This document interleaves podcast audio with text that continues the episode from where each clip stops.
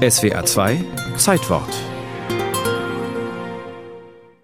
Es war ein kurzes Telegramm mit einer großartigen Botschaft, abgeschickt am 26. Oktober 1979, heute vor 42 Jahren, in Nairobi. Absender der Generalsekretär der Weltgesundheitsorganisation, Adressaten die Mitgliedstaaten.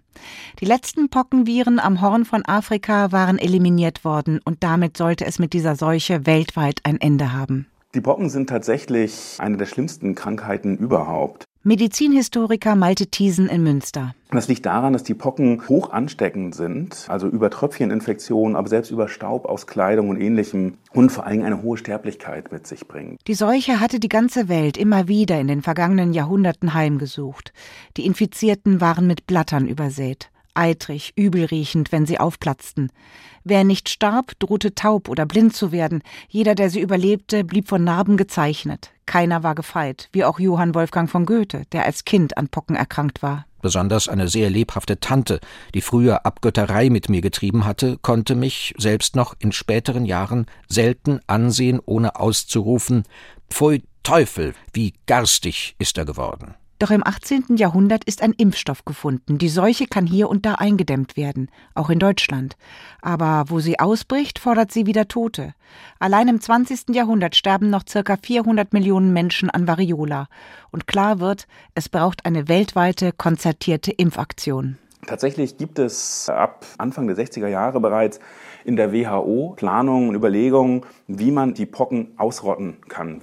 Und es führt dazu, dass man sich tatsächlich zusammenschließt im Kalten Krieg, sehr bemerkenswert, und gemeinsam eine weltweite Kampagne startet, die auch in der Tat erfolgreich ist. Bis es aber soweit ist, gibt es auch in Deutschland immer wieder Ausbrüche der Pocken, trotz einer Impfpflicht. An die halten sich im Laufe der Jahre immer weniger Menschen und auch die Impfbücher werden nicht stringent kontrolliert, obwohl das Reisen immer beliebter wird. Das Flugzeug sorgt dafür mit der Zunahme von Tourismus, Dienstreisen, dass die Pocken plötzlich wieder sehr viel präsenter sind, dass es zu Pockeneinschleppungen kommt, auch in Europa. Die WHO startet also 1967 ihre Kampagne. Jedem Pockenverdachtsfall, egal in welchem Land, wird nachgegangen, weltweit geimpft, bis schließlich heute vor 42 Jahren das Erfolgstelegramm geschrieben werden kann.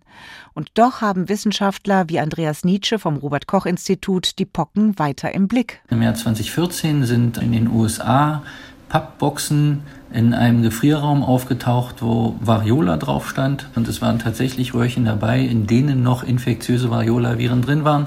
Das heißt, diese Angst davor, dass noch irgendwo Stocks lagern von Viren, die nicht bekannt sind, die ist letztendlich vorhanden.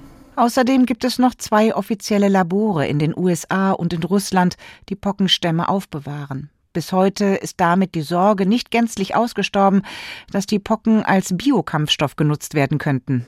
Das ist eine Sorge, die eben auch in den 80er, 90er Jahren immer noch groß ist. Das lässt sich in Deutschland daran sehen, dass in der Bundeswehr oder eben in der DDR, in der Nationalen Volksarmee, noch sehr viel länger gegen Pocken geimpft wird als in der Zivilbevölkerung. Immer so ein bisschen vor der Sorge, wer von den damaligen kalten Kriegsgegnern vielleicht doch noch irgendwie mit der Biowaffe spielt. Und dann gibt es auch noch die moderne synthetische Biologie, mit der man Viren im Labor nachbauen kann. Und wie so häufig in der Geschichte ist damit der praktische Beweis erbracht worden, dass die Synthese von Variola-Viren möglich ist. Aber, sagt Andreas Nietzsche, daraus Biowaffen herzustellen sei äußerst unwahrscheinlich, weil zu kompliziert und zu aufwendig.